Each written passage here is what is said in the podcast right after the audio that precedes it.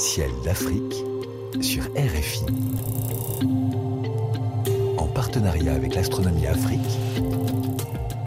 Caroline Lachowski. Cher Sylvain Boulet, quel événement, quels sont les événements, mais un en particulier à ne pas rater là tout de suite entre le 15 mai et le 15 juin? Bonjour Caroline. Alors l'événement à ne pas rater est bien sûr l'éclipse totale de lune ce lundi 16 mai au petit matin. Alors cette éclipse n'est pas la plus simple à observer car elle sera observable très bas sur l'horizon ouest au moment du coucher de la lune, donc juste avant le lever du soleil. Et si vous avez une paire de jumelles, eh bien n'hésitez pas à l'utiliser, vous verrez eh bien un beau phénomène. Pour rappel, une éclipse totale de lune eh bien, a lieu lorsque le soleil, la Terre et la lune sont parfaitement alignés. Alors la lune rentre dans le cône d'onde de la Terre et comme la Terre a une atmosphère la lumière du soleil est filtrée et seul le rouge arrive à passer et à éclairer le cône d'ombre. La lune éclipsée prend alors une belle couleur rouge cuivre. On attend donc vos photographies. Dans l'ouest de l'Afrique, au Maroc, au Sénégal par exemple, la lune sortira de l'ombre juste à son coucher, alors que dans l'est, en Égypte ou à Madagascar par exemple, la lune se couchera éclipsée. Alors à part l'éclipse de lune, qu'en est-il du côté des planètes, Sylvain? Alors le balai des planètes continue en deuxième partie de nuit au-dessus de l'horizon est. Le ciel vous propose un joli programme avec un joli rapprochement entre la Lune et Saturne le 22 mai, un joli triangle constitué de Mars, Jupiter et la Lune le 25 mai, un rapprochement très serré entre Vénus et la Lune le 27 mai, et enfin un autre rapprochement très serré entre Mars et Jupiter le 29 mai.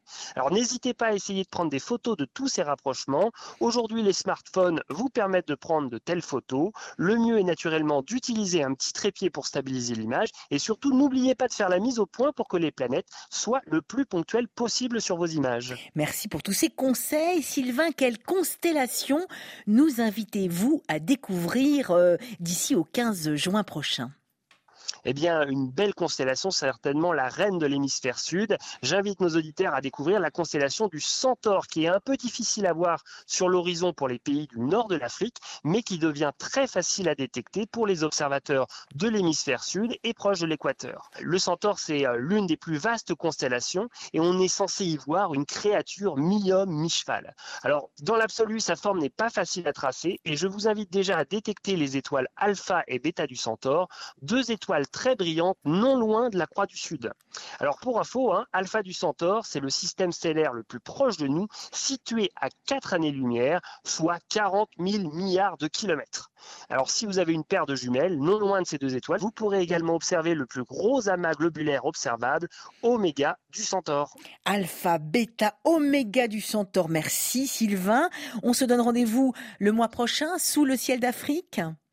Oui, Caroline, hein, je vous rappelle qu'une nouvelle lunette astronomique est toujours mise en jeu grâce à nos partenaires SSVI et RFI.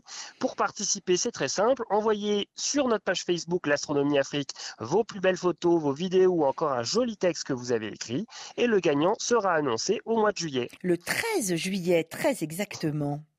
Oui, bonnes observations, bonsoir à tous et n'oubliez pas, le ciel est le plus grand écran, il suffit de lever les yeux. Merci Sylvain.